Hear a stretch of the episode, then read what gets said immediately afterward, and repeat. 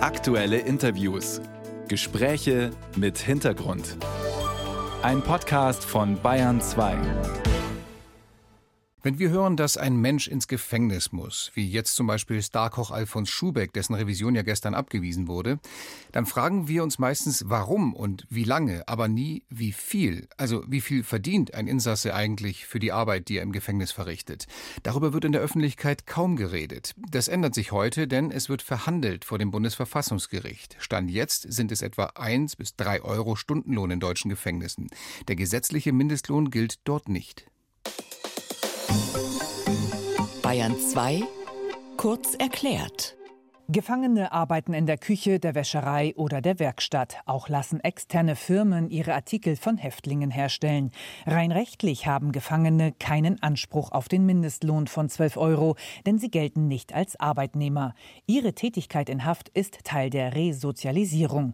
Aber genau das sei das Problem, sagt Rechtsanwältin Christine Gräbsch, die den Straubinger Kläger vertritt. Den Häftlingen, meist verschuldet, werde durch die geringe Bezahlung viel mehr vermittelt, Arbeiten lohne sich nicht. Das für die Gefängnisse verantwortliche bayerische Justizministerium hält dagegen. Die Gefangenen seien nicht so produktiv wie Arbeitende in der freien Wirtschaft und verweist auf die hohen Haftkosten.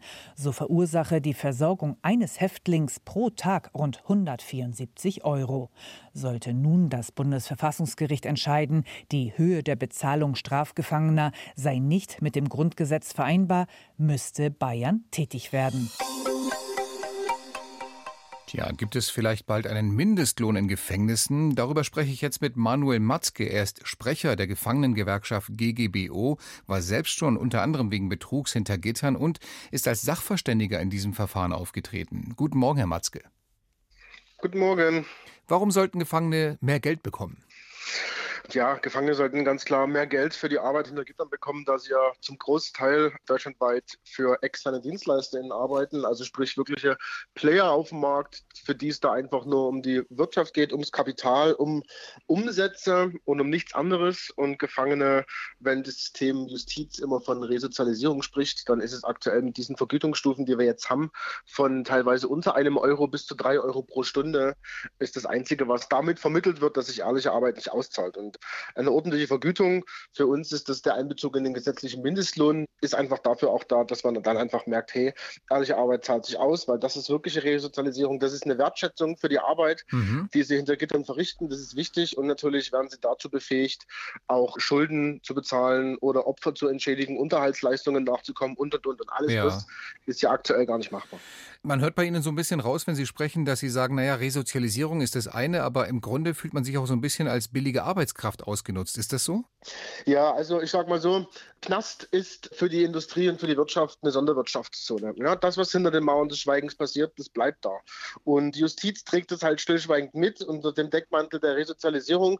Wir sagen ganz klar, das klingt schön, das sieht schön auf dem Papier aus, aber so wie das jetzt aktuell gehandhabt wird, findet es einfach gar nicht statt.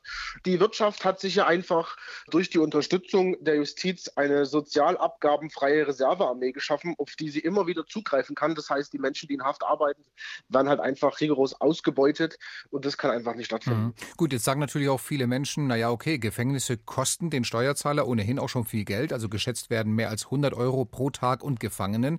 Mehr Lohn hieße dann aber auch noch mehr Kosten für den Staat, also für uns alle. Ein Mindestlohn würde diese Kosten wahrscheinlich explodieren lassen, oder? Naja, wir müssen ja ein bisschen umdenken. Also wir sehen das ja auch, gerade wenn wir jetzt die aktuelle Thematik haben, sage ich mal, bei einer Ersatzfreiheitsstrafe, das sehen wir ja auch, im Durchschnitt kostet der Haftplatz den Steuerzahler am Tag 200 Euro. Das schwankt so ein bisschen in den Bundesländern total unverhältnismäßig. Aber ich sage mal so, wenn Menschen in den gesetzlichen Mindestlohn einbezogen werden, die in Haft sitzen, dann wären sie natürlich auch bereit, an den Haftkosten beteiligt zu werden, weil aktuell findet es ja auch schon statt bei Menschen, welche in einem freien Beschäftigungsverhältnis sind, also sprich, die sind im offenen Vollzug und gehen draußen bei einer externen Firma arbeiten, und verdienen ganz normales Geld, sind dann auch schon wieder in die gesetzliche Krankenkasse eingegliedert und in die Rente.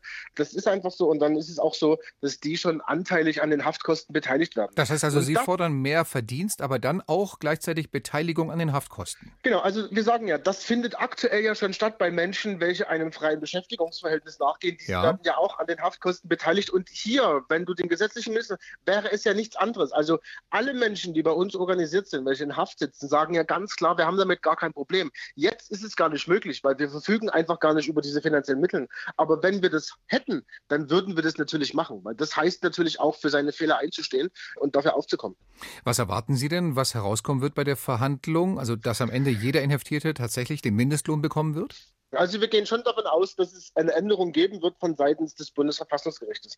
Warum gehen wir davon aus? A, wir hatten ja wirklich letztes Jahr im April eine zweitägige Verhandlung, eine Anhörung von allen Sachverständigen, was natürlich auch schon mal ein riesengroßer Aufwand ist, müssen wir sagen. Und das zeigt uns aber auch, wie wichtig auch das Bundesverfassungsgericht diese Thematik nimmt.